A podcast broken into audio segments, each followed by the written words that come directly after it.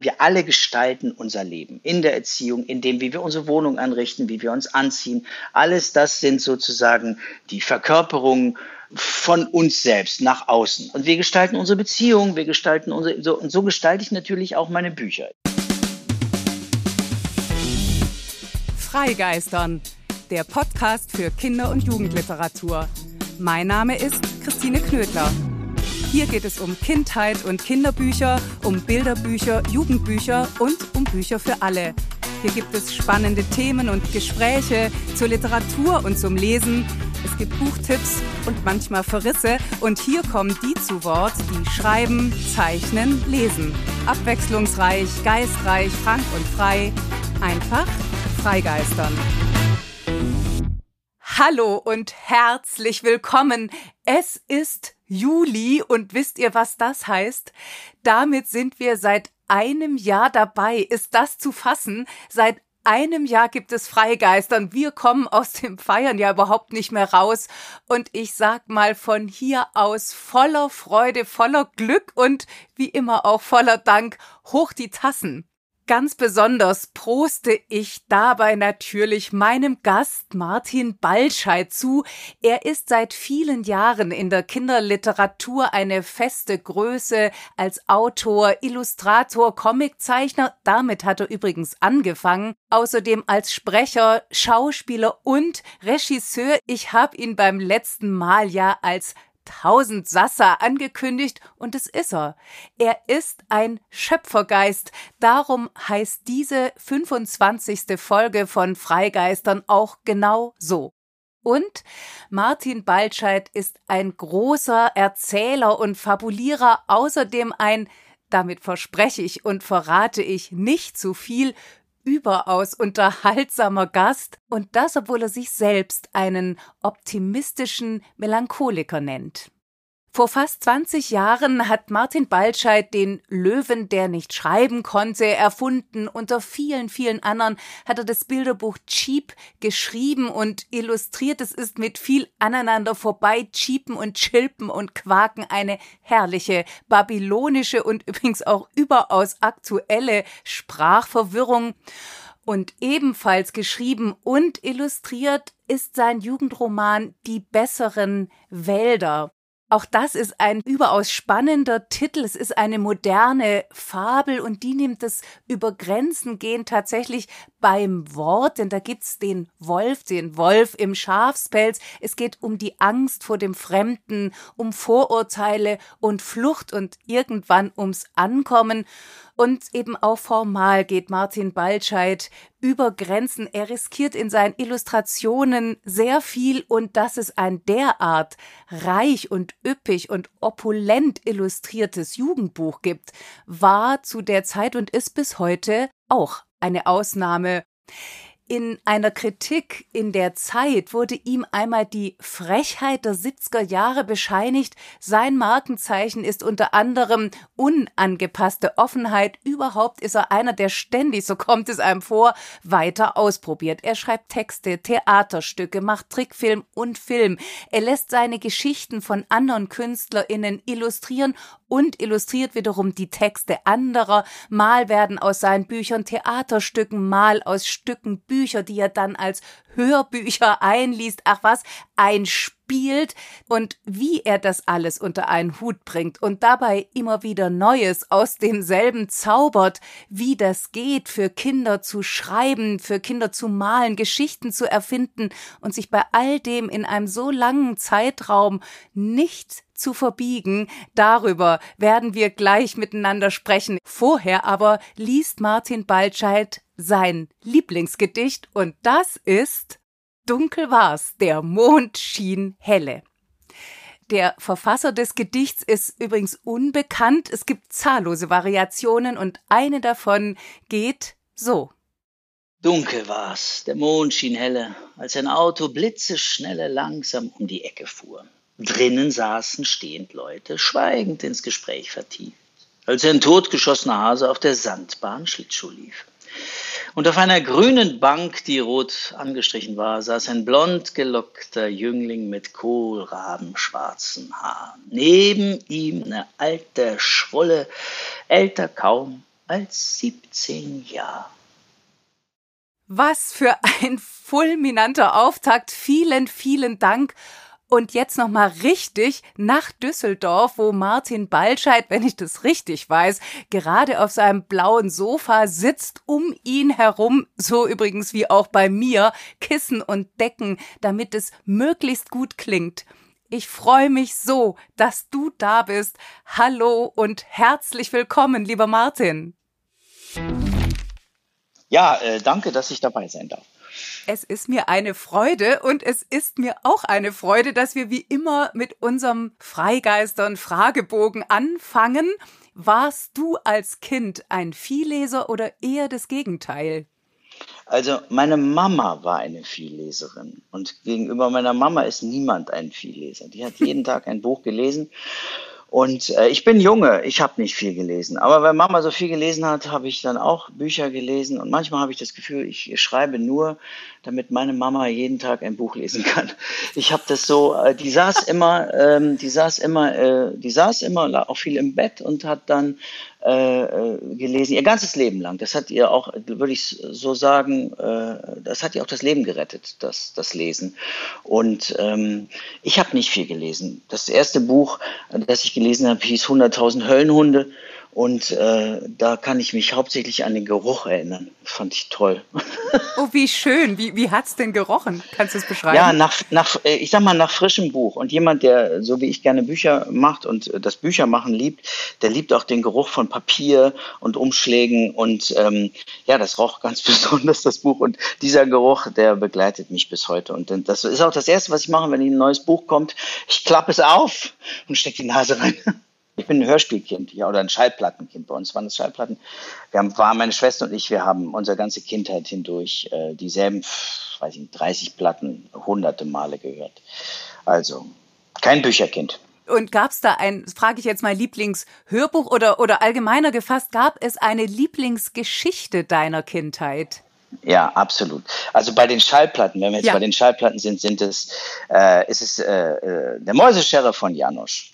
Und ähm, ich, ich weiß ja immer nicht, ob das alles, was man tut, aus, äh, so von innen kommt, also die angeborenen Fähigkeiten sind oder ob es doch das ist, was man mitkriegt. Ich würde sagen, der Mäuseschere von Janosch war der allerbeste Lehrmeister meines Lebens. Und ich übertreibe nicht, wenn ich sage, das habe ich tausendmal gehört. Und wenn meine Schwester und ich uns treffen, dann können wir das immer noch gemeinsam singen und aufsagen. Und ähm, da haben so viele Dinge äh, ein, äh, Eingang gefunden in unser Sprachleben. Also, und da habe ich, äh, aber ich will nicht vorgreifen, aber da habe ich wahnsinnig viel darüber gelernt, übers Geschichtenerzählen, äh, übers Geschichtenerzählen für Kinder und Familien und Erwachsene. Gibt's denn auch ein Buch, Schrägstrich Schallplatte, äh, die dich als Kind erschreckt hat? Also Nee, mich hat gar nichts erschreckt. Und es war äh, später sogar so, ich hab, äh, dann bin in die Bibliothek gegangen, natürlich mit Mama, und da habe ich mir dann aus der Erwachsenen-Ecke Bücher ausgeliehen und da sagte die Bibliothekarin, das ist nichts für dich, mein Junge, das darfst du nicht lesen, das ist viel zu gefährlich. Es war Papillon und äh, ich, ich war auch schon, ich war, ich war, ich war, ich glaube, elf oder zwölf, weiß ich nicht, und ich wollte das lesen. Und dann habe ich meinen Papa gefragt, ich sage, Papa, darf ich das? Und er sagte, ich erlaube dir das, Junge. Und dann hab ich, bin ich zurückgegangen, mein Papa hat mir das erlaubt. Und dann durfte ich das auch lesen. Und und ich hatte, ich finde, die Katharina Hagener, die hat mal gesagt, man muss ja nicht nur gefährlich äh, schreiben als Autor, sondern man muss auch gefährlich lesen. Und das fand ich, habe ich damals nicht gehört, aber habe ich heute gehört, finde ich brillant. Man muss auch mal was wagen beim Lesen. Und äh, man darf den Kindern das nicht verbieten. Also wenn sie was lesen wollen, dann sollen sie das auch lesen. Die werden schon selber wissen, wann es zu viel ist und äh, wann sie es nicht mehr. Uns wurde auch vorgelesen, aber wie gesagt, ich als Junge habe nicht viel gelesen, ich habe alles gehört. Auch später, nach dem, nach dem Studium, habe ich ähm, die ganze Weltliteratur gehört. Ich habe mir das alles vorlesen lassen, während ich gemalt habe. Ich habe wenig selber gelesen. Ich bewundere Menschen, die das können, also Menschen wie dich. Und ich habe auch einen Freund, der liest auch so viel und der schreibt sich für jedes Buch, schreibt er sich auf, was da drin ist und so. Das habe ich nicht. Ich muss mir das alles erzählen. Ich bin sozusagen der Neandertaler, der immer noch am Feuer sitzt und der sich was erzählen lässt. Oh, das ist ja der Anfang von allem. Wie schön. Wenn ja. wir jetzt mal in die Jetztzeit springen, du als erwachsener Leser oder auch Hörer, ist ja eigentlich egal. Hauptsache die Geschichten kommen zu einem. Was ist denn dein aktueller Lieblingstitel? Oh, ich habe äh, gehört, äh, ganz großartig gelesen von Matthias Ponnier, ähm, äh, Schau heimwärts Engel von äh, Thomas Wolf, ist richtig, ne? Der heißt Thomas Wolf. Und das fand ich großartig und das sind irgendwie, weiß ich nicht, eine Woche lang liest der Matthias Ponnier davor insgesamt. Es ist ein unglaublich dickes Buch und das habe ich geliebt wegen der Sprache, wegen der Charaktere, weil das unglaublich toll erzählt ist. Äh, und, und weil ich ja immer nicht das durchhöre, sondern immer nur kurze Zeit, äh, hat mich das jetzt echt über ein paar Monate begleitet, auch dieses Buch. Das ist dann wie, ähm, wenn man sehr lecker und sehr, sehr gut essen geht. Ne? Man, man, man, es geht nicht darum, fertig zu werden mit dem Buch, ne, um endlich zu Ende, sondern man hebt sich das in ein Häppchen auf. Und der Matthias Ponnier ist, äh, äh ist finde ich, einer der besten Vorleser. Und da kommen, kommen so zwei Sachen zusammen bei dem. Auf der einen Seite kann der halt lesen, wie, wie ein Gott und dann ist es auch ganz göttlich geschrieben und übersetzt, das muss man auch sagen. Und da habe ich zum Beispiel mir das zweite Buch gekauft von dem Wolf und äh, das ist, äh, wollte ich selber lesen, es hat dann nicht funktioniert. Und so schön ich das erste fand, so schrecklich fand ich das zweite. Und ich weiß bis heute nicht, ob das nun daran lag, dass der Matthias Ponier so toll gelesen hat und ich nicht. Ich weiß nicht. Ja, ich meine, du bist ja auch diesbezüglich äh, großartig vom Fach selber als Sprecher und Schauspieler und brillanter Vorleser. Ich bin fest davon überzeugt, dass Le Vorleserinnen oder Sprecherinnen den Büchern ganz viel, also das, was einem beim Lesen stören könnte, dass die das aufheben, bin ich mir sicher. Ja, ja, und das ist auch ihre Aufgabe. Ein ja, guter Sprecher ja. muss besser lesen als du selber. Also das heißt nicht, dass wir, dass der Leser doof ist. Das meine ich überhaupt nicht. Aber ähm, der Sprecher hat sich ja vorbereitet. Das heißt, der kennt das Buch. Das heißt, ähm, der weiß, wenn im ersten Satz etwas steht, was äh, auf Seite 200 nochmal vorkommt, der kennt die Bezüge. Äh, und ähm, das äh, lässt er einen spüren. Der weiß, was passiert und äh, äh, und das ist eine, eine Kunst, also der muss besser lesen, als ich das kann. Ansonsten taugt er nichts. Aber nochmal zurück zu den Büchern. Gibt's auch ein Buch, das du nicht zu, also in jüngster Zeit nicht zu Ende gelesen hast und warum? Ja, dieser zweite ist kein Kinderbuch jetzt, aber dieser zweite Teil, ich weiß gar nicht, wie der heißt, äh, äh, auch von dem Thomas Wolf, die, die, Folgegeschichte von Schau Heimwärtsengel. Und da, äh, da habe ich 20 Seiten gelesen und habe mich nur geärgert, weil es waren ständig Wortwiederholungen, es war, es war zu viel gelabert, es war nicht Lektor. Ich weiß, ich habe diesen wunderbaren Film, kann ich dir echt empfehlen, Genius mit Jude Law, die Geschichte von Thomas Wolf und seinem Lektor. Ne? Ein Kumpel hat mich angerufen und hat gesagt, oh, Martin, das musst du gucken, aber ruf an, wenn du das erste Mal weinst. Und ich so, wie weine? Ich weine doch nicht. und dann kommt dieser Film, der erzählt die Geschichte von diesem verzweifelten, genialen Autor, der immer ein Buch veröffentlichen will. Und dann sagt der Lektor, und er erwartet die Absage, und dann sagt der Lektor, nein, Mr. Wolf, wir wollen Ihr Buch machen. Und da habe ich sofort losgeholt, weil, weil das, das ist das, da, ja, so, dann habe ich den, äh, meinen Kumpel angerufen, äh, kann auch sagen, der, der Zoran, ich habe den Zoran angerufen und habe gesagt, Zoran, ich habe geweint, ich habe ich hab nach zehn Minuten, ja, er sagt er, okay, sagt er, okay, dann ruf an, wenn du das zweite Mal weinst. Oh. Nochmal, okay. Und dann war wieder so eine ganz für, für Autoren, eine ganz wichtige Stelle, also für alle, die, die das Schreiben lieben und die da ihre Hoffnung dran knüpfen und für die das Veröffentlichen wichtig ist. Ne? Da gibt's so Stellen. Und da in diesem Film kommt er halt mit einem 5000 Seiten Manuskript. Und das müssen die kürzen auf äh, 1000 Seiten. So. Und das ist aber so, dass die, das, was der geschrieben hat, alles irgendwie brillant ist. Und wie will man das? Also darum geht es in diesem Film. Und das ist natürlich auch Teil unserer Arbeit, ne? das Wegkürzen, das Dazupacken und so weiter. Und in diesem zweiten Buch hat diese Arbeit für mich aber nicht mehr funktioniert, weil ich ständig gedacht habe, weiß ich doch, habe ich verstanden, ist doch schon gut. Oder meine Güte, was habt ihr hier gemacht mit den Worten? Das habe ich doch eben schon gelesen. Also nicht vom Inhalt, sondern auch vom Klang her. Hier wiederholt sich etwas. Es ist redundant. Und da war ich so wütend, da habe ich gedacht, nö, da ist mir meine Zeit zu schade. Ich habe vier Kinder und ein Enkel. Ich muss noch arbeiten, das Haus abzahlen. Ich habe hier überhaupt keine Zeit. Also da, da habe ich das Ding weggepackt und habe auch, manchmal bin ich dann so wütend, auch über Bücher, die ich, die, die ich nicht leiden kann, dass ich, ähm, ich traue mich dann nicht, sie wegzuwerfen. Ne, dann lege ich sie auf den Altpapierstapel, dann der, auf diese Kisten draußen, lege ich sie dann oben drauf oder halt in die Bücherschränke, die auch bei uns im Viertel rumstehen, legt man sie weg du, du hast ja Pech, ne? Du musst es ja zu Ende lesen, ne? Du musst ja dann drüber schreiben und du darfst ja nicht nach der ersten Seite schon sagen, ach, so ein Dreck. Also neben den handwerklichen Dingen, die so ein Buch können muss, ne? Äh, das wird jeder Schriftsteller wissen, was das für handwerkliche Dinge sind. Aber gibt es natürlich noch etwas anderes.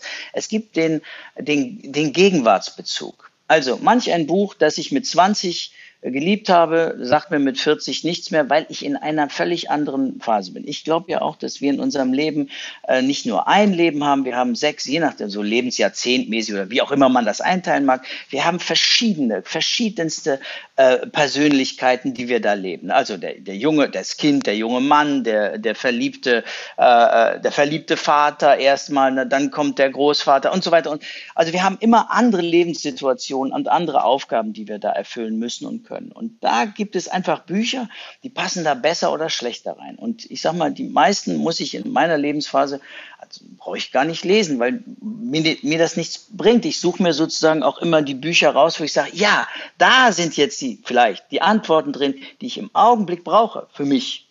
Und das ist natürlich auch ein Faktor. Der Wolf ist vielleicht für jemand anders total genial geschrieben. Der sitzt da mit der Tasse Tee und sagt, ach, wie herrlich und noch ein Sätzchen und noch ein Sätzchen. Und ich denke mir, komm, komm, komm zum Ende, Junge, ich muss hier noch was tun. Ne? Also ich lese nicht, um unterhalten zu sein. Also dann gucke ich, also dann gucke ich Fernsehen, gucke Modern Family. Aber selbst bei Modern Family auf, äh, auf Netflix, das ist eine Familienserie, amerikanische, gibt es seit zehn Jahren. Selbst die sind so gut geschrieben, dass ich da was für mein, für mein Familienleben, für meinen Erziehungsstil, für den Umgang mit den Kindern, äh, für den Trost, wenn was nicht läuft, da nehme ich was mit. Also ich kann für mich, das äh, mag zwanghaft klingen und auch anstrengend, äh, aber ich mache überhaupt gar nichts was äh, äh, außer Essen. Also beim Essen würde ich sagen, ja, da esse ich auch mal einfach nur weil es schmeckt, ja. Und aber Bücher und auch äh, und auch, auch Kinderbücher, auch wenn ich mit der Flora, also meine, meine to jüngste Tochter ist sechs, sieben, was rede ich ja, sieben. Und wenn wir lesen, gucken wir natürlich auch, was bleibt übrig, was nehmen wir mit, ne? Also da, äh, und wenn sie dann ankommt mit den Sachen, die nur sie interessieren, also da bin ich auch ein vielleicht auch ein grausamer Fall, wenn sagen, ah, guck mal hier, Papa, das will ich gerne. Nee, das will ich nicht, finde ich doof, mache ich jetzt habe ich keine Lust drauf. Ne? Also das muss mir auch, ich meine, ich mache natürlich schon Sachen mit ihr, die für nur für sie sind, aber das muss mir auch immer Spaß machen. Mhm. Und so ist und es das, mit aller Literatur. Und das ist ja auch was, was man guten Kinderbüchern jetzt in dem Fall immer bescheinigt. Also, zu dass man nämlich sagt, ein gutes Kinderbuch ist auch für Erwachsene lesenswert. Also, oder andersrum gesagt, da gibt's dann diese Sparteneinteilungen nicht mehr, sondern da gibt's einfach die mhm. Geschichte, die überzeugt.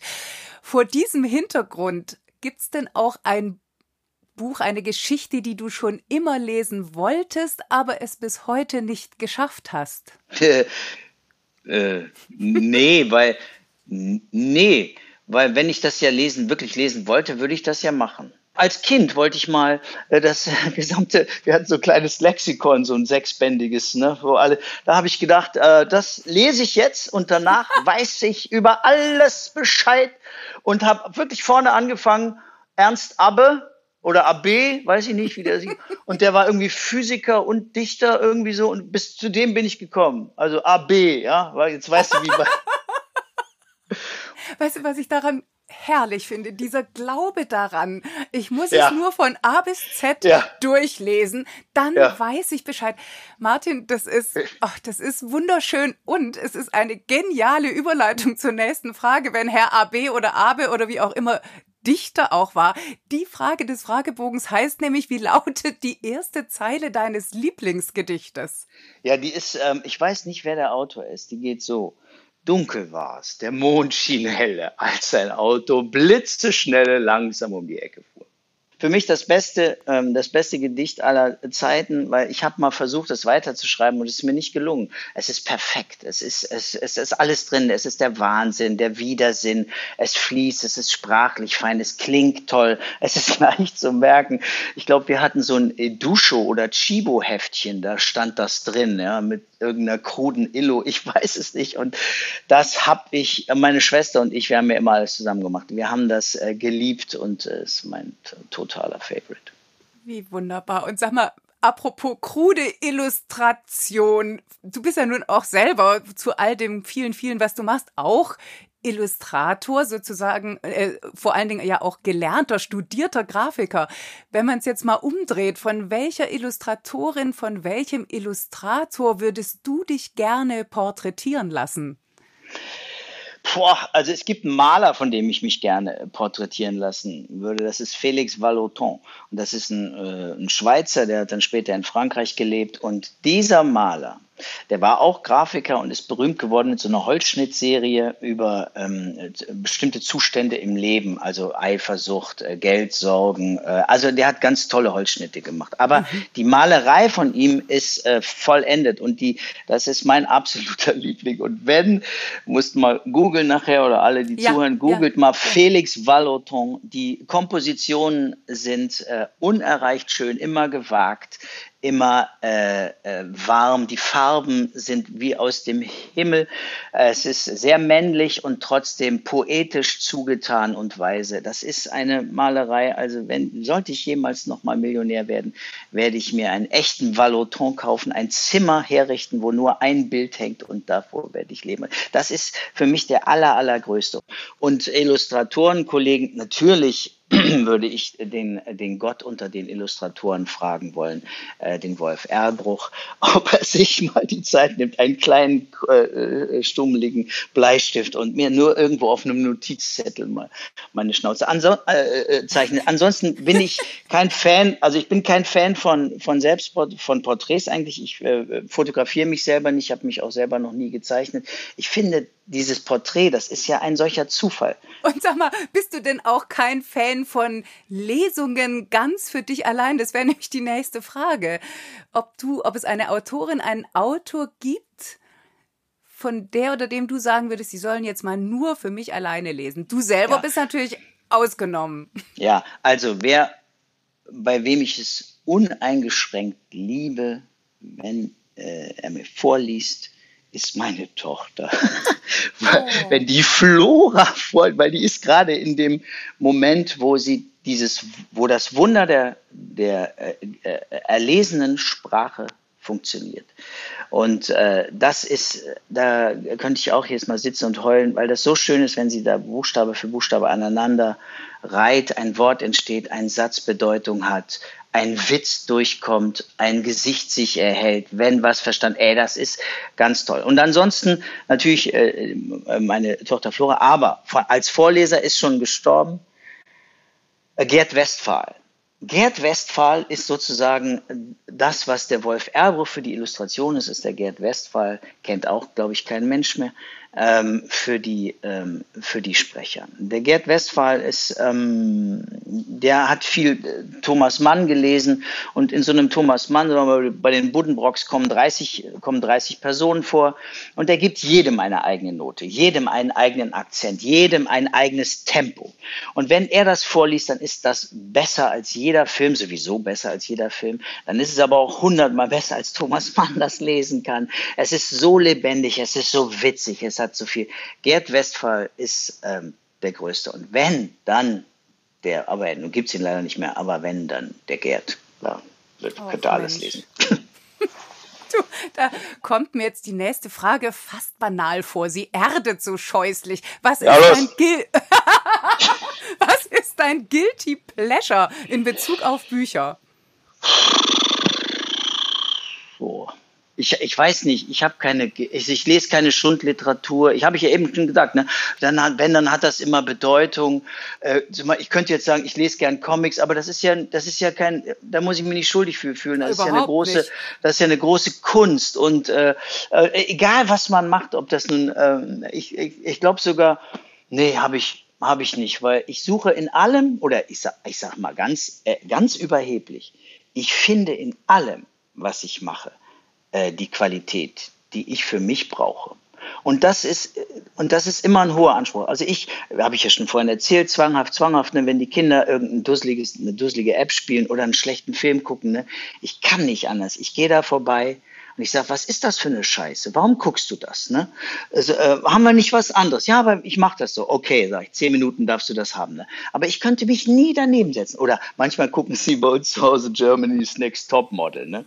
Dann setze ich mich dahin, ne? Heidi Klum. Nee, ist nicht wahr. Wer ist, da, wer ist die hübscheste Frau? Ach, das ist ein Mann. Das ist ja interessant. Ah, da finde ich was interessant. Aber an und für sich, ich fliehe diesen. Ich kann, und zwar halt heißt das nicht, dass das für dass die anderen, die das gucken, dumm sind. Nein, das heißt nur, ich für mich kann das nicht ertragen. Ich kann keine fleckige Hose ertragen. Für mich muss der Schreibtisch symmetrisch aufgeräumt sein. Ja, für mich muss alles nach meinen Maßstäben schön sein. Und insofern würde ich nie was machen, wo ich sage, das finde ich aber eigentlich ein bisschen eklig.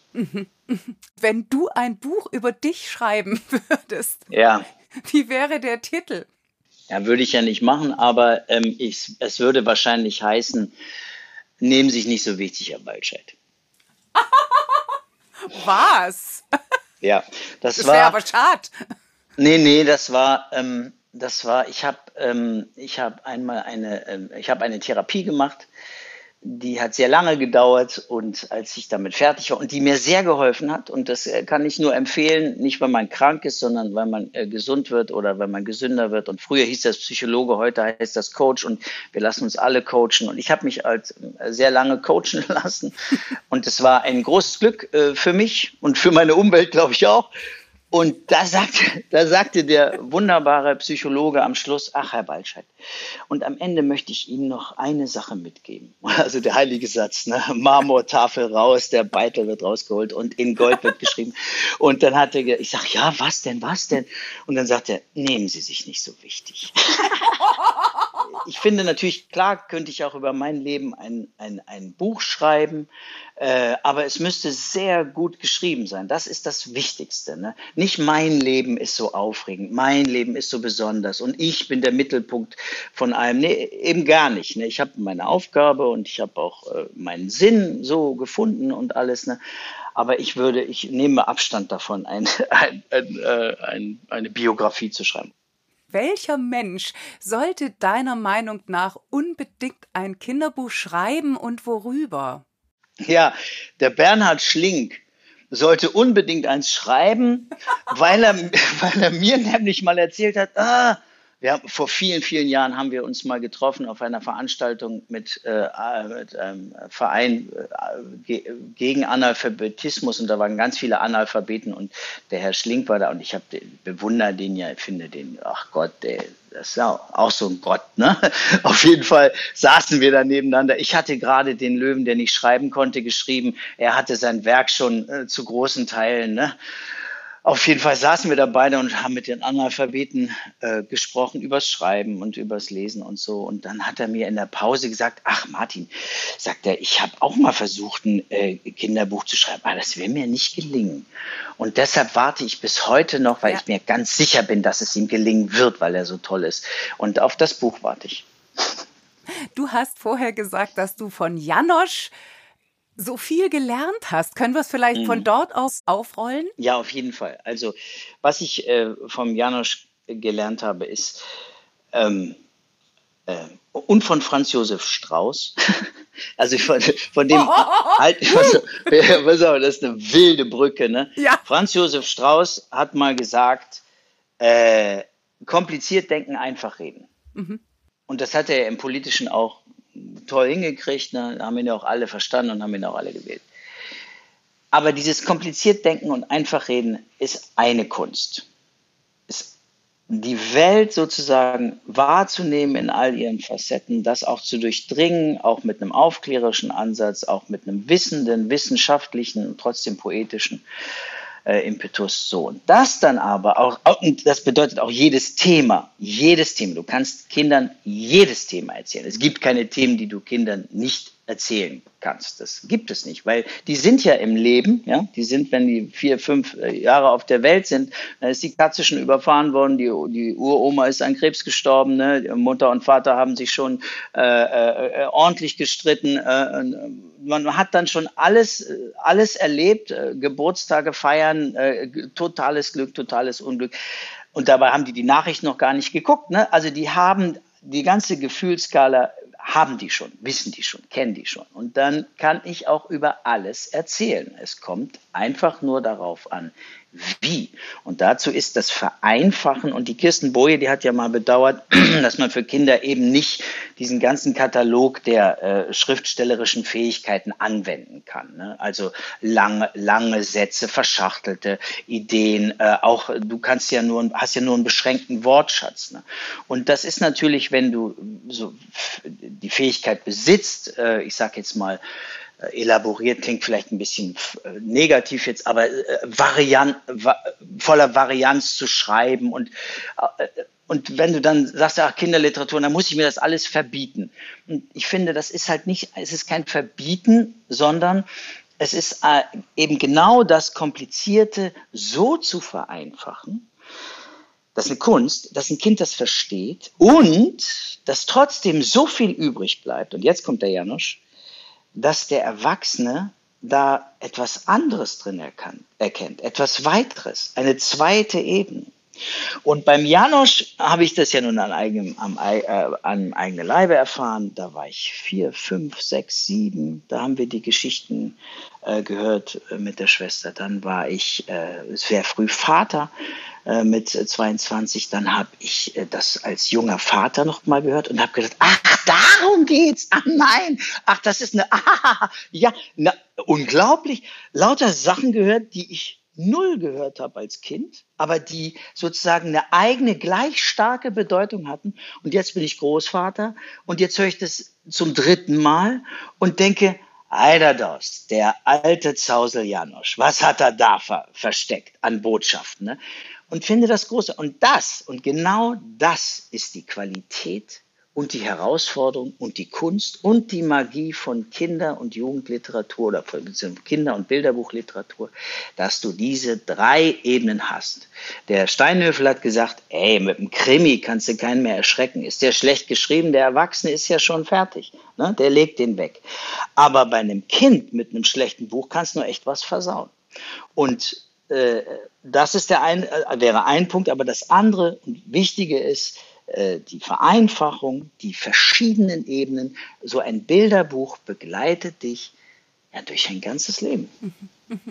Ich finde total interessant, mit welcher Selbstverständlichkeit du Begriffe verwendest jetzt, die, die ja, jetzt sage ich mal, in, in, in, in der Betrachtung der Kinder- und Jugendliteratur ganze Grabenkämpfe eröffnet. Also sowas wie Zumutbarkeit auf der einen Seite, sowas hm. wie Botschaft auf der anderen. Wie hast du dich denn in diesem Dschungel an Ansprüchen von außen dann zurechtgefunden? Ich habe ja keine Ansprüche von außen. Ich habe ja nur, am Anfang ist ja immer, du hast eine Geschichte und dann machst du dann schreibst du die Geschichte so, wie du sie gut findest. Äh, und ähm, äh, mit, mit, mit der Botschaft und der Zumutbarkeit. Also, was ich mir zumute, mute ich natürlich, also, was ich meinen, sagen mal so, was ich meinen Kindern zumute, das mute ich natürlich auch allen anderen Kindern zu. Und immer, wenn da ein Kind ist, das sagt, äh, die Geschichte schon gehört von dem Martin Balschert, finde ich aber doof, da sind so fiese Bilder drin, dann ist das okay dann pack das Buch weg. Und dann muss ich, muss ich auch niemand zwingen, sagen, ah, ist aber Baldscheid und Literatur und na, so musst du, nee, musst du gar nicht. Wenn ein Kind sagt, nö, dann ist fertig, das ist aus. Wenn ein Kind bei äh, Hänsel und Gretel sagt, ich finde es aber so schrecklich, dass die Hexe verbrannt wird, ja, dann muss das nicht mehr lesen. Und wenn ein Kind aber sagt, boah, Mama, kannst du noch mal vorlesen, wie die Hexe in den Ofen kommt, ja, dann liest das noch mal vor. Und zwar so lange, bis das Kind sagt, so jetzt ist gut, jetzt ist auch gut. Ne? Weil die, die sind ja schon der Gradmesser. Und jetzt äh, äh, Botschaft. Ich habe immer eine Botschaft in meinen, ich meine, wenn ich mit meinen Kindern, wenn ich meine Kinder erziehe und schimpfe oder lobe, ich habe in allem eine Botschaft. Ich will ja, dass die irgendwie werden. Irgendwann scheitere ich, dachte, oh, jetzt sind sie so selbstständig, jetzt machen sie das doch alleine, jetzt muss doch mal die Klappe halten. Aber an und für sich wollen wir doch, wir wollen doch alle, ob wir Gestaltung, äh, ob wir Grafik studiert haben oder nicht, wir wollen alle, wir alle gestalten unser Leben in der Erziehung, in dem, wie wir unsere Wohnung anrichten, wie wir uns anziehen. Alles das sind sozusagen die, die, die, die, die Verkörperungen von uns selbst nach außen. Also ne, äh, ein bisschen kompliziert jetzt äh, ausgedrückt. Nein, das ne, ist aber super, ja. wir, wir, wir gestalten die ganze und wir gestalten unsere Beziehung, wir gestalten unsere so, und wir sind die ganze und so gestalte ich natürlich auch meine Bücher. Ich habe ich hab ein Anliegen, das will ich erzählen und äh, und dann hau ich's raus und und insofern habe ich keine, ich habe keine Beschränkung von außen. Ich habe erst dann die Beschränkung, wenn ich ein Buch mache, das will ich jetzt verkaufen, und dann sagen die Verlage alle, ah nee, das, nee, ah nee, ach lass mal, ach nee, ach bitte nicht, ach was soll denn das? Ne? Und äh, dann denke ich, ups, ich muss ja Geld verdienen, was mache ich denn jetzt? Ne? Ja, und dann bin ich jetzt aber so selbstständig, dass ich sage, na gut, dann mach, mach, suche ich halt so lange, bis ich einen Laden finde, der das will. Ne? Aber ich fühle, ich fühle keine, keine Beschränkung. Natürlich gibt es Momente, wo man sagt, okay, da arbeite ich mit anderen zusammen und dann gucke ich mal, was wollt ihr denn? Aber am Ende steht doch immer das, was dann ich bin. Also, unautobiografisches Schreiben ist nicht möglich. Alles, was ich mache, ist autobiografisch und ergibt sich aus dem, was ich, was ich, mit dem ich auf die Welt gekommen bin und die Erfahrungen, die sich dazu gesellt haben, die machen mich aus. Und so ist meine Arbeit, meine Arbeit eben auch immer das Ergebnis von, von mir selber. Und dazu gehört eben auch, dass man sich eben nicht verbiegen lässt. Also ich bin ganz einverstanden, wenn Leute sagen, finde ich doof. Ne? Ich ärgere mich natürlich über schlechte Kritiken auf Amazon, wenn die Leute da was schreiben, wo ich sage, hast du das Buch gelesen? Hast du es gelesen? Hast du nicht? Ne? Und dann manchmal schreibe ich auch zurück, ne? ich mache das rasend. Aber es ist natürlich in Ordnung, weil das gehört ja auch so ein bisschen zu der Erfahrung des, äh, des Lebens. Völlig entgegengesetzte Meinungen können nebeneinander existieren, manchmal sogar in mir selber. Und insofern ist es in Ordnung, wenn jemand sagt, Conny fährt Fahrrad, finde ich aber toll. Ich sage, Conny fährt Fahrrad, ey, im Leben kommt mir das nicht ins Haus. Ne, ich, Wozu? Völlig langweilig. Äh, egal, ne? Kann, kann ich ohne, kann, könnte ich jetzt ohne Ende schimpfen, aber es gibt Kinder, die lieben das. Und für die ist das wichtig, weil es gibt nämlich nicht nur sozusagen die herausfordernde äh, Botschaft, wie auch immer, ne, äh, egomanische oder ich mache das so, wie ich will, Kinderliteratur. Es gibt auch eine Sorte von Kinderliteratur, die muss die Welt einfach mal zeigen, wie sie ist oder wie sie schön ist. Und da muss man sich einfach auch mal aufgehoben fühlen. Ich weiß, ich weiß nicht, ich kenne die Autorin von Conny fährt Fahrrad. Jetzt mit Namen habe ich den Namen nicht präsent, weil ich ja so wenig lese, Conny. Ne? Aber die, ähm, die hat wohl, äh, wollte wohl für, das ist die Geschichte, die ich gehört habe, die wollte für ihr Kind ein Buch, ein Bilderbuch kaufen mit Schule. Und da gab es nur so Problemgeschichten oder Monstergeschichten und alles war irgendwie problematisch. Das ist ja furchtbar. Wieso kann denn Schule nicht einfach mal schön sein? Ja, und da denke ich auch, ja, finde ich, finde ich auch gut. Und dann hat sie das angefangen und es scheint einen großen Markt dafür zu geben, für Leute, die gerne Bücher lesen, so wie sie diese Welt sich gerne wünschen. Es ist aber auch in Ordnung, wenn Kinder Bücher lesen, wo sie sagen, ja, so ist es, wie bei mir zu Hause. Da ist eine Mama, der Papa ist immer arbeiten. Das ist ja in Ordnung. Das ist ja auch in vielen Dingen so. Ne? Also insofern, ich schreibe, was ich will und was ich am Ende gut finde und was ich liebe. Und ich freue mich über jeden Leser, der das ähnlich sieht und der daran Spaß hat. Und wenn das einer nicht hat, dann ist das auch in Ordnung. Jetzt hast du ja schon so ein bisschen wenn du so über wie erzählt man Geschichten, dann sind da zum einen die Themen, wie nah ist es an der Wirklichkeit dran, wie fantasievoll kann etwas sein. Du bist ja nun auf so unterschiedlichen Kunstformen oder in so ganz unterschiedlichen Kunstformen unterwegs. Du zeichnest, du schreibst, du sprichst.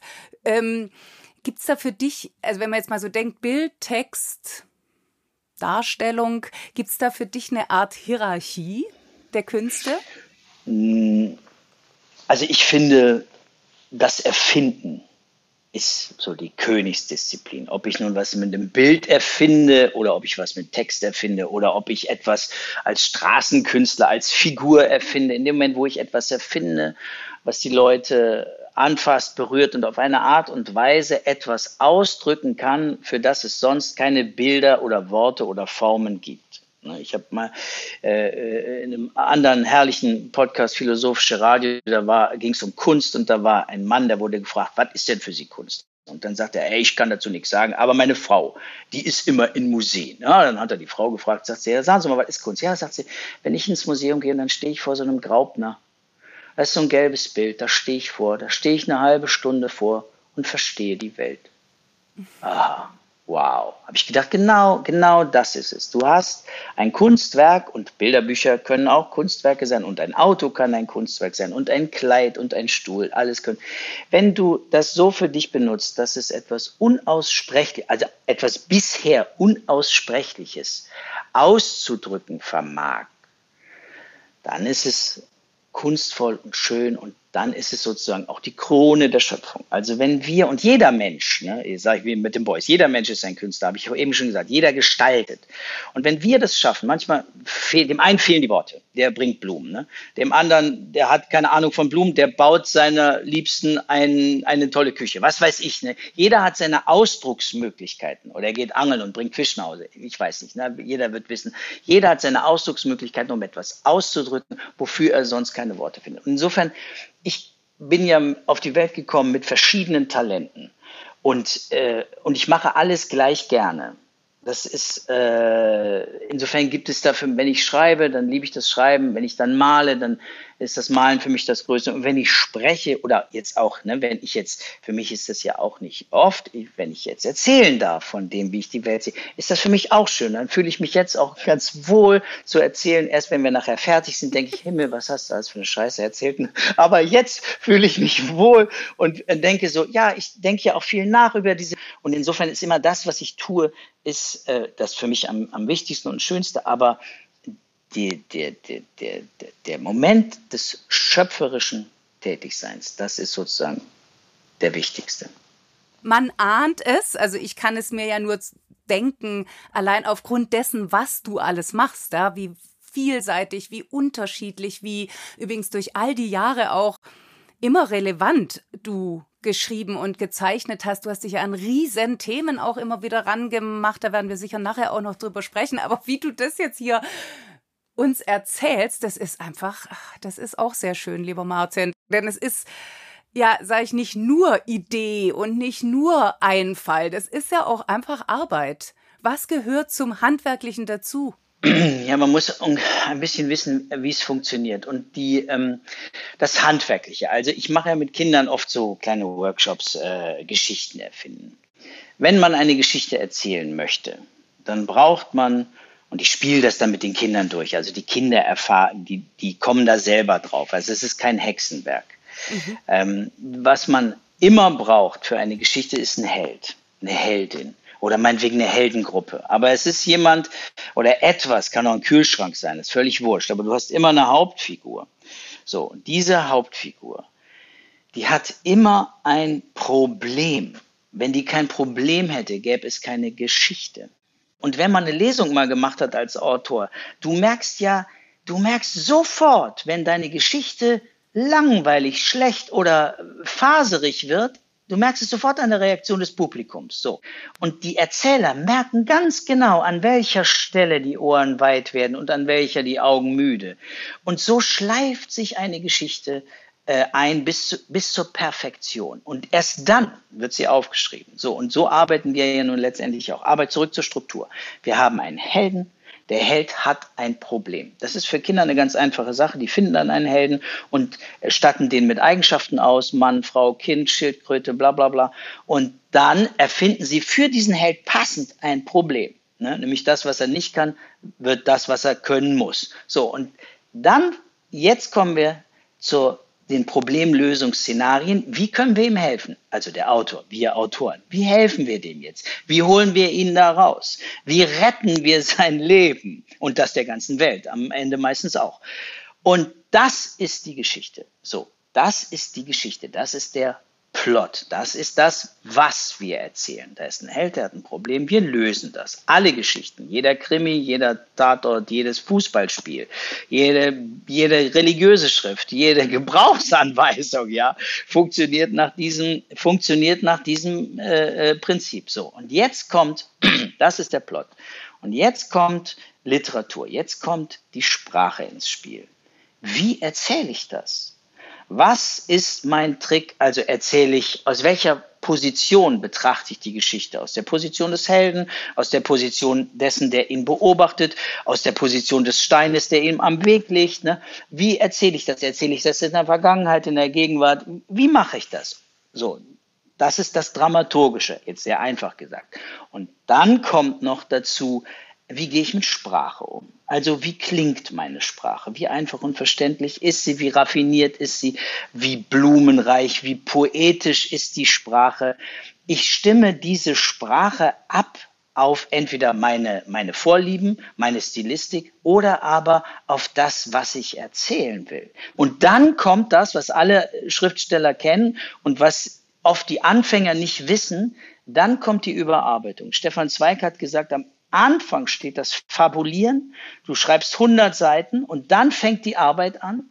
Und dann bleiben von den 100 Seiten bleiben 20 übrig. Ja, Stefan Zweig hat immer gesagt, wenn ich nach Hause komme, meine Frau sagt, na, wie war dein Tag? Sagt er, wunderbar, heute habe ich 25 Seiten gekürzt. Ne? Und das ist aber nicht nur, es ist aber nicht nur das Kürzen von dem, was ich am Anfang zu viel gelabert habe. Es ist auch der Blick auf den Text, der sagt, ah, hier fehlt aber noch was. Hier müsste ich noch ein bisschen in die Tiefe gehen. Hier kann ich noch ein bisschen mehr erzählen.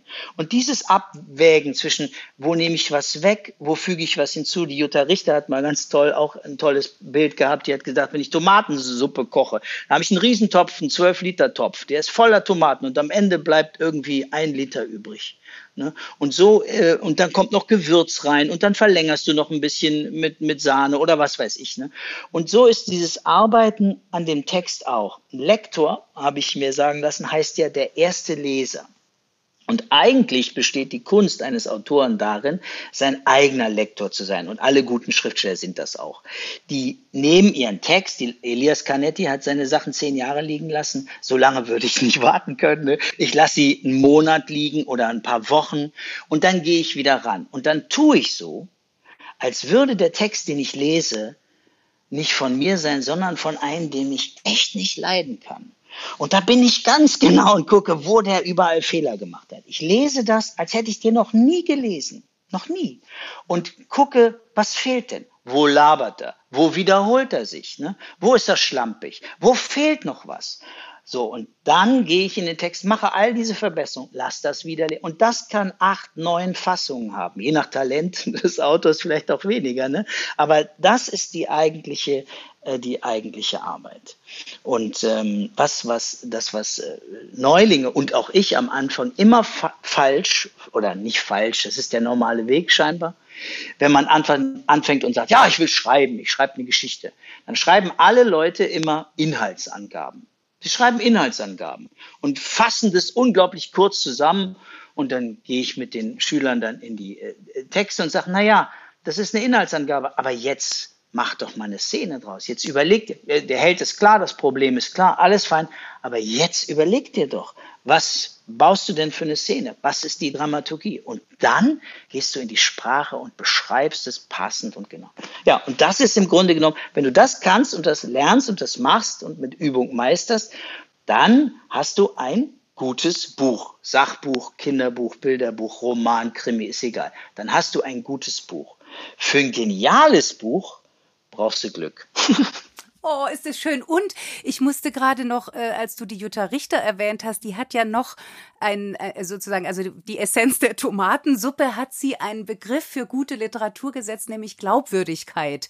Und das ist natürlich was, was man wahrscheinlich eher schwierig beschreiben kann. Ich würde auch immer mal behaupten, nicht herschreiben kann, aber von dem du dann vielleicht auch überzeugt sein musst als Autor, oder? Wie ist das? Ja, also bei Glaubwürdigkeit fällt mir ein, es gibt halt viel, äh, viel Schriftstellerei, die wird für jemanden geschrieben, da werden Worte benutzt, die schon hunderttausend Mal benutzt worden sind. Da werden keine neuen Lösungen gesucht. Da wird das genommen, was schon immer geht.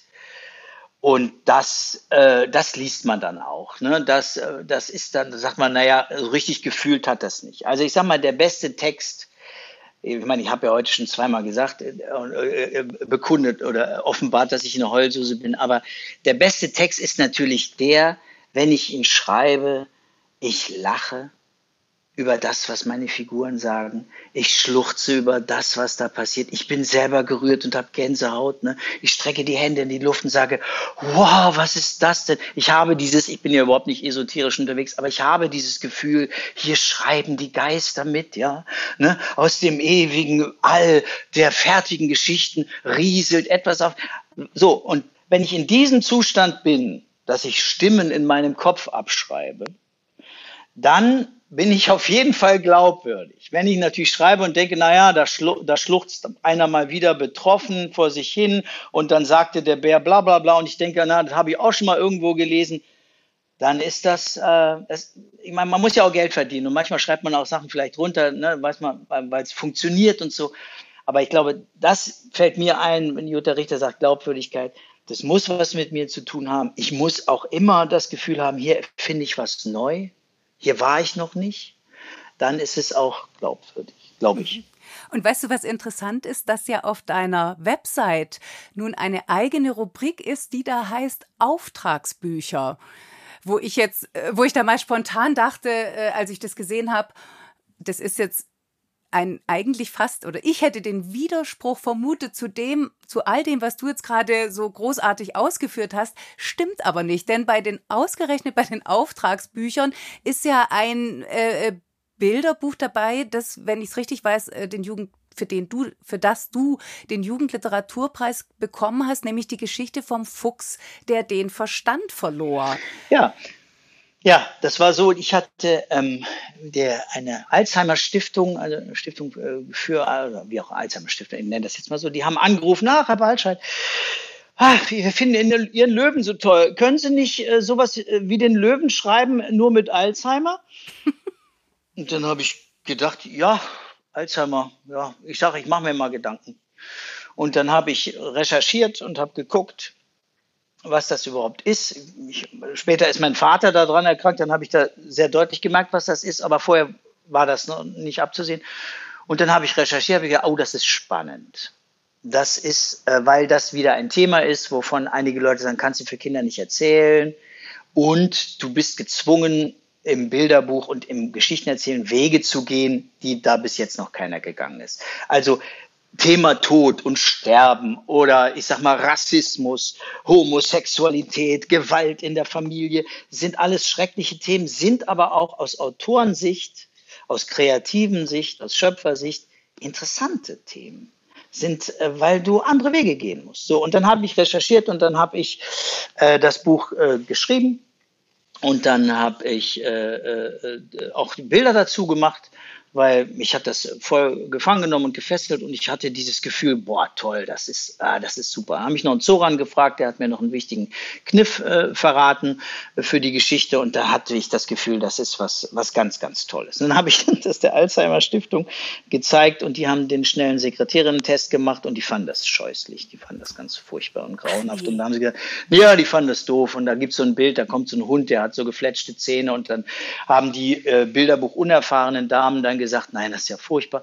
Und äh, dann nehmen wir doch lieber dieses amerikanische Buch, das es schon gibt. Und dann ah, habe ich gesagt, naja, dann ist mir doch egal, ne, dann mache ich mich halt auf die Suche. Und ich weiß noch, ich habe es anderen Verlagen angeboten, die haben dann gesagt, ah, tolles Buch, aber da verkaufen wir tausend Stück und dann war's das.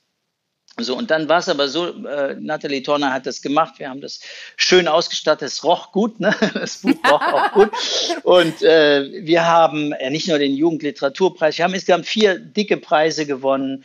Äh, wir haben, äh, es sind Opern geschrieben, es ist als Theaterstücke, als mehrfach. Ich habe wunderschönste Theater, also die schönsten Theaterstücke, die ich von, mein, von meinen Büchern gesehen habe, waren vom Fuchs, der den Verstand verlor, weil sich auch andere schöpferische Menschen äh, ähm, da austoben konnten und unglaublich herzerwärmende, warm, relevante, du hast es vorhin gesagt, relevante Stücke gemacht haben. Das Ding habe ich gesehen, äh, mit aufgeführt von Senioren. Ich habe, ähm, bin eingeladen worden in Altenheim, um das zu lesen. Ähm, ich habe das später meinem Vater gegeben, der was damit anfangen konnte in, bei seinem beginnenden Alzheimer. Und da fühlt sich halt die Kunst der Bilderbücher. Und für mich war das auch so ein Ding, wo ich sagte, boah, da wärst du ja von alleine nie drauf gekommen. Ja, dann gab es eine andere Geschichte. der Kinderbuchautor und alle Kolleginnen und Kollegen werden das erkennen. Ne? Du bist auf einer Party und dann kommt jemand und sagt, ah, du machst doch Kinderbücher. Und sagst du, ja. Ah, ich habe so eine tolle Geschichte. Es ist eine Kirsche verliebt in eine Pommes frites und wer das nicht weiß, spielt alles in der Küche. Ja, sagst du dann, mach, mach, doch mal selber. Ne? Ich habe ja genug Geschichten. Ja, aber du musst das schreiben und ich gebe dir den Plot und dann teilen wir. Nein, machen wir nicht. Du schreibst das selber und gehst mir jetzt nicht auf den Sack. Und da kam dann wieder eine Mutter und sagte, ah, meine Tochter hat so eine tolle Geschichte geschrieben und ich so, ach, äh. und mich umgeguckt, war aber keiner da, wo ich flüchten konnte und dann sagte ich, na gut, erzähl. Und dann erzählte sie die unglaublich, diesen unglaublich tollen Plot. Tina erzählt von ihrer Tochter Anna und Anna hatte sich was ausgedacht. Die Geschichte von Fuchs und Wildschwein, die auf einer Eintagsfliege treffen und sich der Eintagsfliege nicht trauen zu sagen, dass sie nur einen Tag zu leben hat. Und dann sagt die Eintagsfliege, warum seid ihr denn so traurig? Und dann sagt, trauen Sie es nicht. Und dann sagt der, das Wildschwein, ja, ich bin so traurig, weil, weil, weil der Fuchs hat nur noch einen Tag zu leben.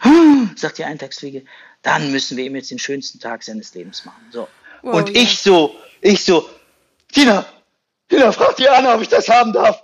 Darf ich das haben? Bitte, bitte, ich will das haben. Dann hat sie die Anna gefragt. Die Anna hat gesagt, ist mir doch egal, kann er haben. ich mach sowieso nichts damit. Ne? Und dann hat sie mir das geschenkt. Und dann habe ich ein Theaterstück geschrieben. Und dieses Theaterstück ist gut gespielt worden. Und äh, dann habe ich da später ein Buch draus gemacht. Und das war ein unglaublich, also für mich als Autor ein unglaublicher Glücksmoment. Ich habe mich sehr bedankt bei der Anna. Die kriegt auch immer noch, wenn ich jetzt nochmal Tantiemen kriege, kriegt die auch immer noch was ab davon. Und ich bin der Anna äh, Gaba total dankbar. Die ist nicht Schriftstellerin geworden. Also wenn sie Schriftstellerin geworden wäre, hätte ich irgendwann sagen müssen, so pass auf, du darfst das jetzt nochmal selber schreiben. Aber sie macht was ganz anderes und äh, ich bin überglücklich, dass die kleine elfjährige Anna sich damals diese Geschichte ausgedacht hat und dass die Tina mir das erzählt hat gegen meinen Widerstand. Und da war sozusagen ab dem Moment und dem Fuchs war mein, mein Widerstand gebrochen und ich habe gesagt, nee, ich höre mir jetzt immer an, wenn einer was zu erzählen hat. Immer. Und wenn es nichts ist, dann sage ich halt, ist nichts. Aber wenn es was ist, dann frage ich höflich, ob ich das haben darf. Weil das sind, es, also äh, nur ein Tag war ein Riesenglück. Wir haben später noch einen Kinofilm ja. draus gemacht. Mhm. War ein Riesenglück, äh, äh, äh, schöpferisches, kreatives Glück. So, ne? War ganz toll. Und insofern Auftragsbücher, ja, immer wenn einer sagt, können Sie nicht oder wollen Sie nicht oder was halten Sie davon, dann gucke ich mir das an, gucke mir zwei Sachen an. Äh, interessiert mich das und wie sind die Menschen? Und es hat auch schon mal nicht geklappt. Ne? Ich hatte auch schon Aufträge, dann habe ich geschrieben und dann war man nicht zufrieden, dann habe ich geändert, dann war man immer noch nicht zufrieden und dann habe ich gesagt, nee, jetzt verlasse ich sozusagen den Bereich, wo ich sage, das ist noch meins, das kann ich jetzt nicht mehr. Und dann haben wir uns aber auch friedlich da getrennt und dann war das auch gut. Unglaublich.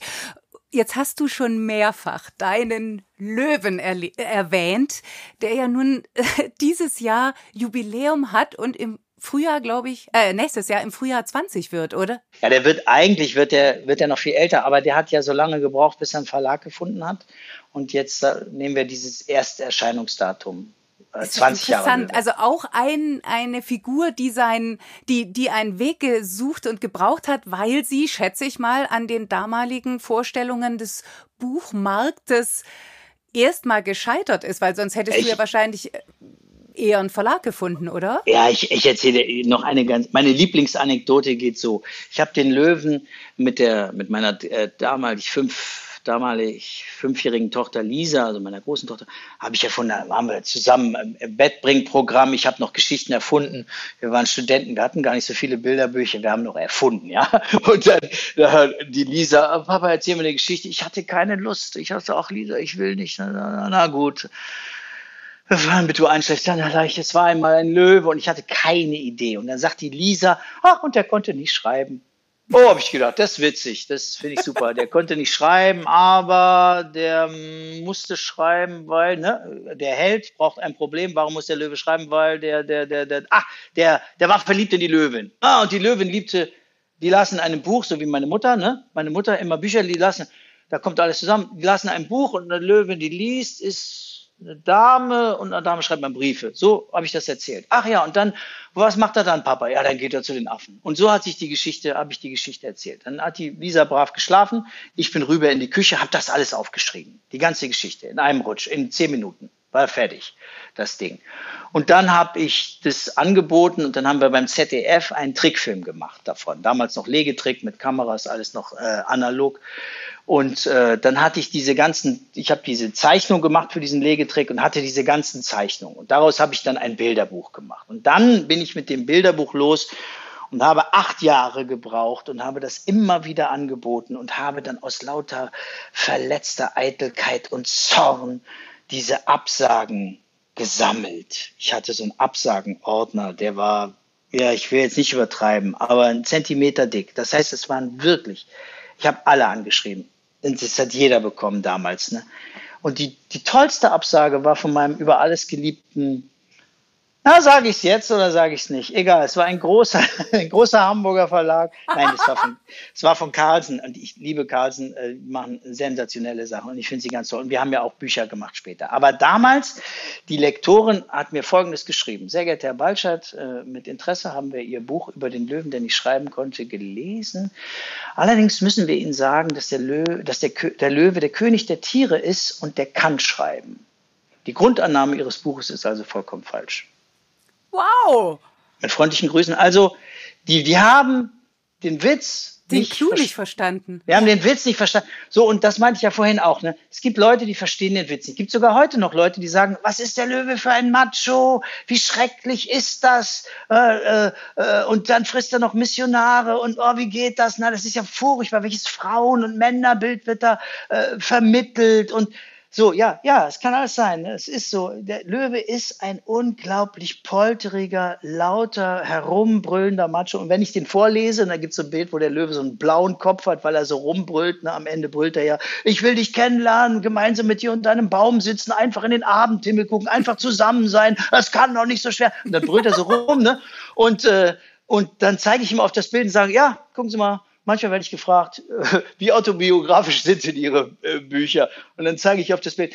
Natürlich bin ich das. Ich bin der polternde Löwe und ich bin auch der Macho. Der, aber der Witz an der Geschichte ist, dass dieser, dieser brüllende Löwe mit den spitzen und scharfen Zähnen sich am Ende für eine Frau die ganze Kultur aneignet, Liebesbriefe schreibt, das Schreiben lernt, das Lesen lernt, zur Schule geht, sich weiterbildet. So, und wer das nicht sehen will, na, der will das halt nicht sehen. Aber es liegt ja ganz offen vor uns. Ne? Und der, sag mal, der Erfolg des Buches, ich sag, und wir sind da noch lange nicht bei Verkaufszahlen von äh, Conny fährt Fahrrad und Conny geht zur Schule, äh, noch lange nicht. Ne? Und trotzdem ist es ein äh, äh großer Erfolg.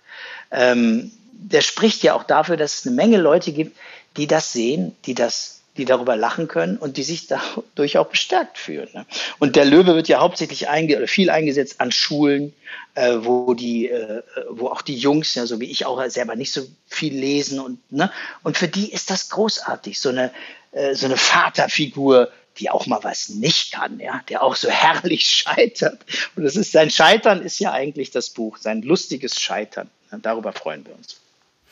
Und trotzdem äh, nehme ich mal an, wenn so ein Buch 20 Jahre dann auf dem Markt ist und sich in diesen 20 Jahren die Zeit und der Zeitgeist ändern. Du hast jetzt gerade schon mm. den mhm. Vorwurf mm. des Machotums mm. ins Spiel gebracht. Mhm. Gibt es da auch noch andere Geschichten, wo du sagst, oh hoppla, da hat sich jetzt wirklich was geändert, sowohl bei den Büchermachern, und da meine ich jetzt die VerlegerInnen, als auch beim Publikum? Also ich habe, äh, wenn ich mit meinen Lektorinnen spreche, also was bemerkt wird, ist so eine gewisse Humorlosigkeit. Ne? Also ich, ähm, äh, ich, äh, man kann nicht mehr so richtig, also wenn ich an äh, Friedrich Karl Wächter denke ne, und das, äh, wie hieß das tolle Buch Kabinett des Dr. Caligari oder so, also diese wilden Sachen, dieser Aufruf von dem Friedrich Karl Wächter, das Buch zu zerstören, ja, das Buch zu bemalen, das Buch zu benutzen, ne, das es gibt immer noch wilde Bücher und äh, es gibt wahnsinnig viele tolle Bücher, das will ich überhaupt nicht sagen. Und das ist, äh, äh, dass es da schlechter geworden wäre. Also ich könnte, die, und du ja auch, ne, wir finden immer, immer wieder Perlen, wo wir sagen, da funktioniert alles und das ist genial und großartig und so weiter und so fort. Aber ich würde auch sagen, Feigheit ist größer geworden, man fürchtet sich mehr, die Kinder zu verschrecken. Ne, man, man steht sehr auf Bilderbücher, die die Welt eben so zeigt, wie sie sein soll. Ne, und man macht so ein bisschen so eine heile Welt, die, die am schlimmsten fand ich äh, mit meiner Flora gelesen, so ganz tolle äh, Leporello-Bücher von Knesebeck, die ja sensationelle Pop-up-Bücher machen und ganz, ganz tolles Zeug. Ja, was machen die? Die machen die Märchen in so einer verkürzten Version. Und Rotkäppchen wird nicht mehr gefressen vom Wolf. Oder ich weiß nicht, die Hexe, waren, auf jeden Fall waren Eingriffe, wo ich sagte, was? Warte mal, Moment mal. Weil ich, ich wie gesagt, ich habe ja vorhin schon gesagt, wenn die Kinder sagen nö, dann ist nö, dann sollen die auch nicht, ne? Aber dass eine Geschichte hart ist, brutal und grausam, ist erlaubt, wenn sie gut ausgeht. Wenn der Böse bestraft wird, wenn Gerechtigkeit herrscht, warum nicht? Ich glaube, es hat eine Berechtigung, dass sie da sind. Auch abgesehen davon, dass sie sprachlich fantastisch sind, dass sie Welten aufmachen, in denen man träumen und sich verlieren kann, dass sie auch die Märchen ein ganzes Leben lang ihre Bedeutungen, mehrere, nicht verlieren. Wie schön ist das? Ne? Ich habe noch eine Frage an dich. Und zwar äh, hast du so wunderschön mal in einem Vorgespräch gesagt, ich bin nicht als Held geboren. Jetzt hast du aber trotzdem oder bist dabei, zusammen mit anderen ein neues Projekt zu entwickeln, nämlich fabelhafte Helden. Kannst du uns dazu noch was sagen? Ja, auch das ist im Grunde genommen ein Auftragsbuch. Ich bin angesprochen worden von einer jungen Lehrerin, die hat gesagt, es gibt im Unterricht in der Grundschule überhaupt kein, äh, kein Unterrichtsmaterial Material äh, zu komplizierten Themen, zum Beispiel wie Gewalt in der Familie. Also sexualisierte Gewalt oder überhaupt Gewalt zu Hause. Es gibt rein statistisch gesehen rund eine Million Kinder, die äh, in Deutschland, die äh, zu Hause äh, gedemütigt, geschlagen, psychisch terrorisiert äh, oder sexuell äh, misshandelt werden. Eine Million Kinder. Das heißt, es sind in jeder Klasse sind zwei oder drei Kinder, die Gewalterfahrungen äh, erleben. Und diese Lehrerin ist angetreten, um ähm, etwas dagegen zu tun. Und der Plan ist gewesen, dass wir das als festen Unterrichtsstoff in den Grundschulen etablieren und nicht nur die Gewalt zu Hause, sondern auch äh, Mobbing, Rassismus, äh, meinetwegen auch äh, Klimathemen, das alles das, was irgendwie mit Furcht oder äh, Fürchterlichkeiten besetzt ist, dass man das eben auch bespricht, um ein, äh, einen gesellschaftlichen Wandel zu erreichen. Und sie hatte mich, äh, ange ich meine, gesellschaftlicher Wandel deshalb, weil, also ich habe ja auch noch äh, äh, Prügel gekriegt als Kind und, und viele meiner gleichalten äh, Männerfreunde, da war das total normal. Und äh, wir sind groß geworden mit, äh, mit dem Bibelspruch, äh, wer sein Kind liebt, der spart die Route nicht. Das hat sich in meiner Generation schon verändert. Und wenn ich jetzt die Generation sehe meiner Tochter, das wird immer weniger. Und trotzdem sind eine Million Kinder bei uns äh, einfach zu viel. Und es ist natürlich, du machst die Kinder ja kaputt. Aus Opfern werden Täter und äh, du zerstörst ja ganze Leben damit. Also, wir wollen den gesellschaftlichen Wandel und wodurch, die äh, Marie Scherer hat mich äh, angesprochen, gesagt, kannst du nicht äh, ein, ein Bilderbuch machen? Und dann habe ich gesagt, auf jeden Fall mache ich auf jeden Fall mit äh, und gucke, was geht. Und jetzt haben wir einen Verein gegründet und entwickeln Bilderbücher, Lehrmaterialien, eine sogenannte Lernspur fürs, fürs Klassenzimmer, ein Theaterstück, das wir äh, in den Schulen spielen können, um natürlich um den Lehrern etwas an die Hand zu geben, wie sie damit umgehen können, um den Kindern die Möglichkeit zu geben, ähm, ihr Geheimnis äh, zu verraten, aber auch um den anderen Kindern, die nicht betroffen sind, denen nicht, nicht Angst zu machen, sondern ein Gefühl zu vermitteln, das sagt, es gibt es, man kann aber was tun. Und das ist jetzt zum Beispiel auch was total wichtig ist für alle Bilderbücher. Dass du, wenn du ein Buch zumachst und im Arm deiner Mutter, deines Vaters, der Großmutter oder des Großvaters sitzt und liegst und der hat vorgelesen. Am Ende, wenn das Buch zugeht und man geht ins Bett, muss man das Gefühl haben, ich kann was tun. Ich lebe gerne, ich kann etwas ändern, Ich hab's im Griff mit meiner Familie. Und dafür sind die Bilderbücher da. Und wenn das gelingt, dann freue ich mich auf die Zukunft. Oh, Martin, das ist ja jetzt schon ein, aber sowas von einem wunderschönen Schlusswort. Und ich verstehe immer besser, warum du dich selbst einen melancholischen Optimisten oder optimistischen Melancholiker, ich weiß es gerade nicht mehr genau, nennst. Ich danke dir so für dieses Gespräch. Das war ja, ganz, ganz wunderbar. Wunderbar. Ja, danke dir sehr und äh, Grüße an alle Kolleginnen und Kollegen und, äh, und alle, die das noch machen wollen und werden wollen. Und das ist ein super, super schöner Beruf und man braucht überhaupt keinen Minderwertigkeitskomplex zu haben. Es ist ein sehr erfüllendes Tun und äh, Leserinnen und Leser und Kinder als Publikum sind, äh, sind einfach fabelhaft. Und äh, ich danke dir sehr, dass ich alles erzählen durfte und äh, freue mich auf neue Projekte. Ich mich auch. Bis bald. Bis bald. Bis dann. Tschüss. Tschüss. Willkommen beim Vorlesen der 25. Folge von Freigeistern Schöpfergeist. Und wenn wir da schon einen Gast wie Martin Balscheid haben, kosten wir das natürlich aus, solange es geht. Deshalb bekommt ihr jetzt einen ganz besonderen Ohrenschmaus serviert, nämlich den Anfang aus dem neuen Hörspiel eines, ja, fast schon eines Klassikers der Kinderliteratur. Ich wünsche euch viel Vergnügen. Der Löwe, der nicht schreiben konnte. Eine Hörbuchlesung für die Tonybox von Martin Baltscheid.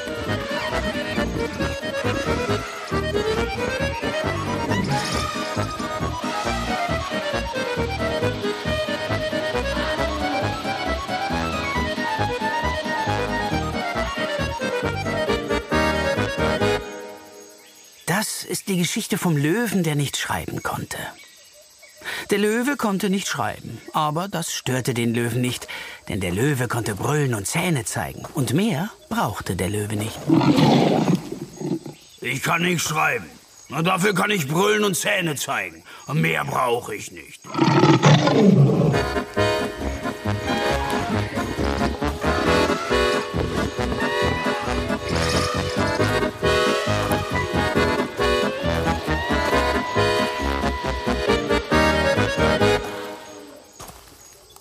Tages traf er eine Löwin. Die Löwin las in einem Buch und war sehr schön. Heia, Safari, ist die schön.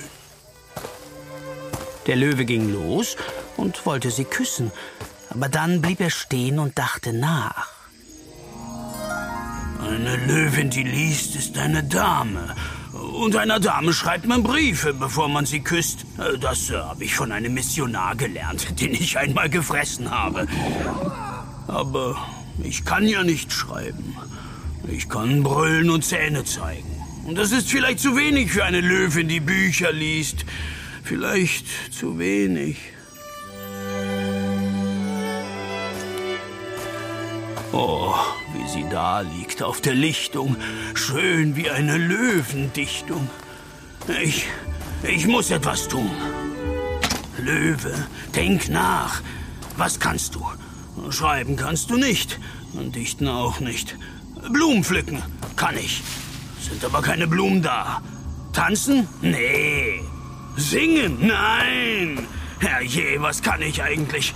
Brüllen, beißen, jagen und Befehlen? Ja, ich kann befehlen. Und wie? Das ist es. Ich, ich befehle mir einen Brief. Ich befehle es. Der Löwe konnte nicht schreiben, nicht singen und dichten, aber er konnte Befehle erteilen. Und weil er einen Brief brauchte, ging er zu den Affen und sagte: Hey, ihr Affen, schreibt ihr mir einen Brief für die Löwen? Einen Brief? Einen Brief für die Löwin? Aber warum schreibst du denn nicht selbst einen Brief an die Löwin? Weil ich gehört habe, dass ihr Affen sehr gute Briefe schreibt. Gute Briefe? Uh, uh, uh. wir Affen sind sogar die besten Briefeschreiber, Schriftsteller. Aber das beantwortet nicht die Frage, warum du, der König aller Tiere, warum du, der Löwe, warum du? Es wird auch erzählt, dass ihr Affen ein leckeres Abendbrot seid, wenn ihr nicht gerade gute Briefe schreibt. Ein leckeres Abendbrot. brüllte der Löwe, und die Affen verschwanden mit Stift und Papier in den Bäumen, um dem Löwen einen Brief zu schreiben. Ein sprachliches Kunstwerk, ein Sonett, ein Gedicht und vielleicht die Erlösung für den Löwen.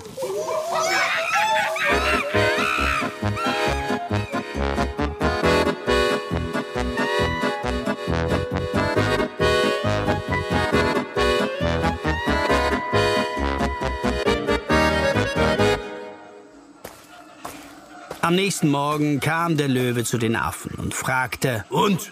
Wie sieht es aus? Wir haben die Nacht diskutiert. Wir haben ganz acht formuliert. Wir haben zu dritt konferiert. und wildeste Sätze markiert. Wir haben auch Worte berührt, zu tiefen Gedanken verführt. und haben am Ende verschnürt einen Brief für die Löwin, für dich. Der Löwe nickte zufrieden und die Affen verschwanden, um nicht doch noch ein Frühstück zu werden. Der Löwe aber ging mit dem Brief zur Post. Allerdings hätte er gerne gewusst, was die Affen geschrieben hatten.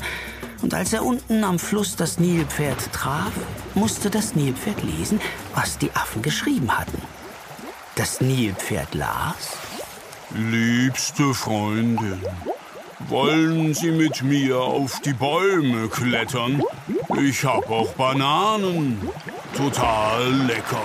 Gruß, Löwe. Aber nein, brüllte der Löwe. so etwas hätte ich doch nie geschrieben. Der Löwe zerriss den Brief und befahl dem Nilpferd, einen neuen zu schreiben. Einen Liebesbrief? Ein holder Liebesbrief, der hinter Wolken schlief, der regnet Tränen mir, voll Sehnsucht aufs Papier. Und dieser Liebesbrief vertreibt dir all Mief aus deiner Einsamkeit. Wird Zeit zu zweit. Zeit zu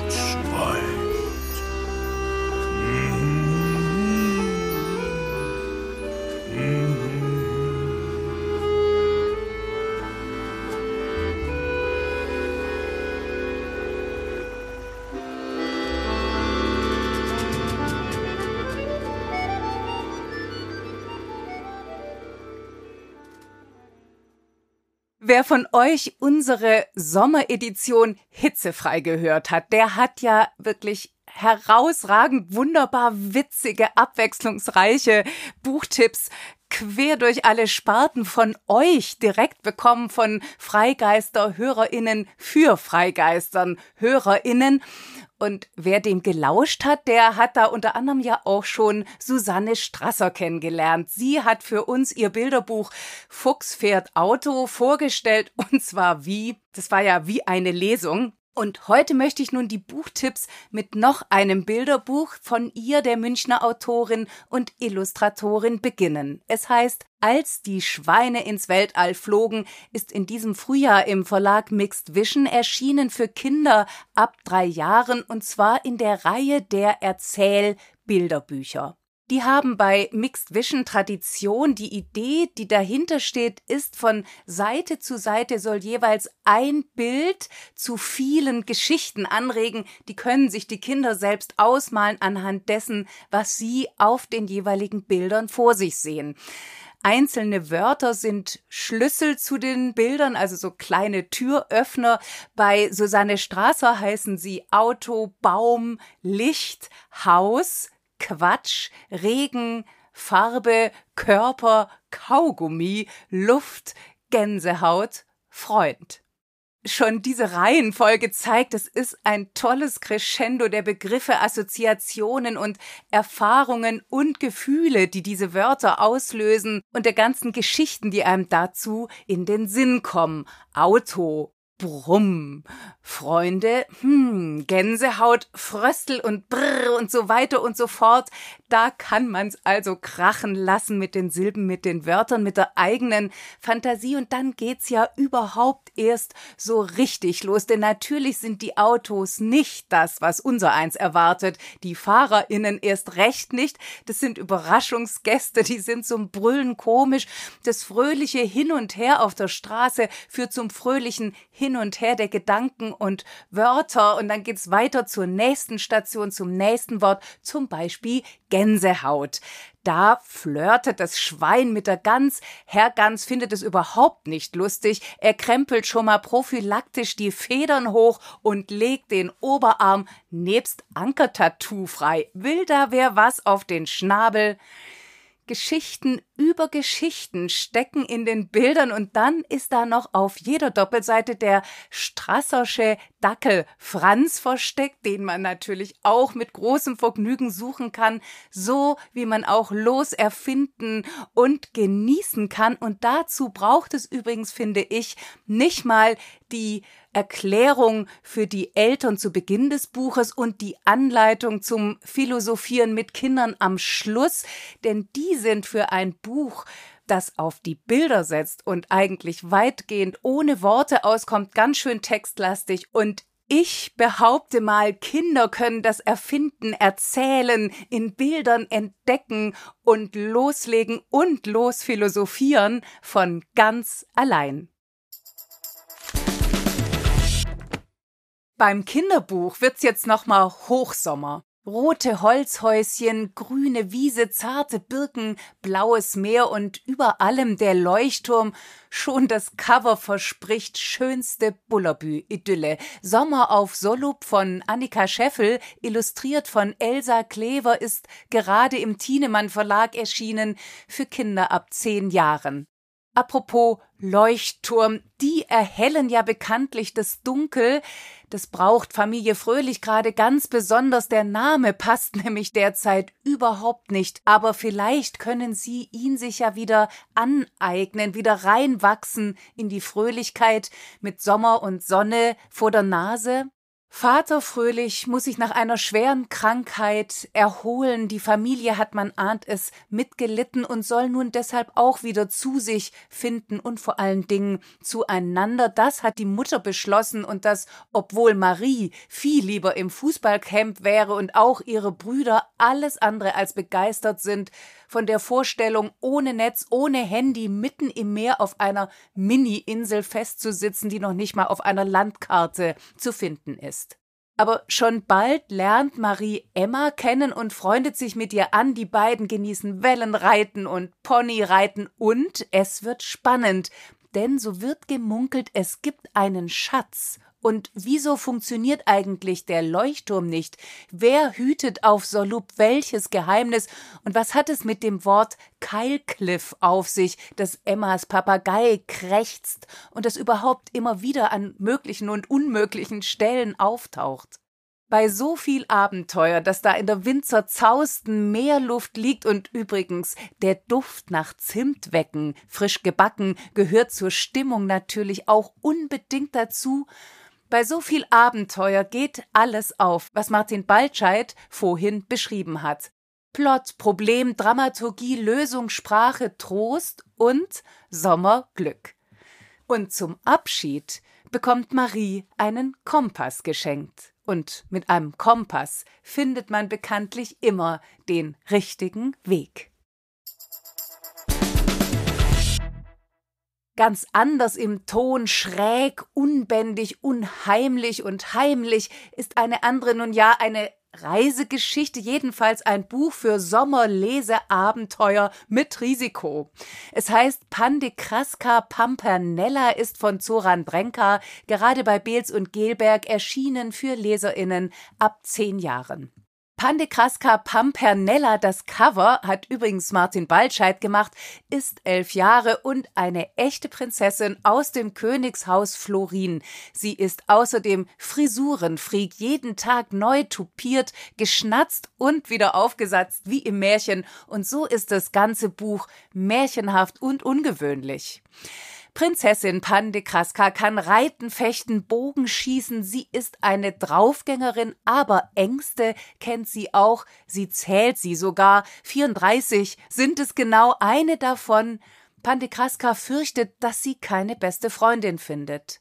Da ist es gut, eine patente Professorin zur Patentante und Reisebegleiterin zu haben, außerdem einen Sumo-Ringer als Leibwächter und einen Chronisten der eigenen abgefahrenen Geschichte. Denn Autor Zoran Drenka zündet einmal mehr ein Erzählfeuerwerk nach dem anderen und schickt seine Figuren und uns LeserInnen auf eine märchenhafte, auf eine meisterhafte Weltreise. Das Ziel beste Freundin her und Koffer packen und loslesen. Was ist das? Ein Kunstbuch, eine Anthologie, ein Freundschaftsbuch, ein Buch für Jugendliche, für Erwachsene, für alle? Es passt, das steht fest, in keine Schublade, es will auch in keine Schublade. Es ist ein großformatiges Buch und es duftet. Vom Umschlag schaut eine schöne junge Frau, den Kopf leicht schräg geneigt, ihr Gesicht ist weiß. Ist das Schneewittchen?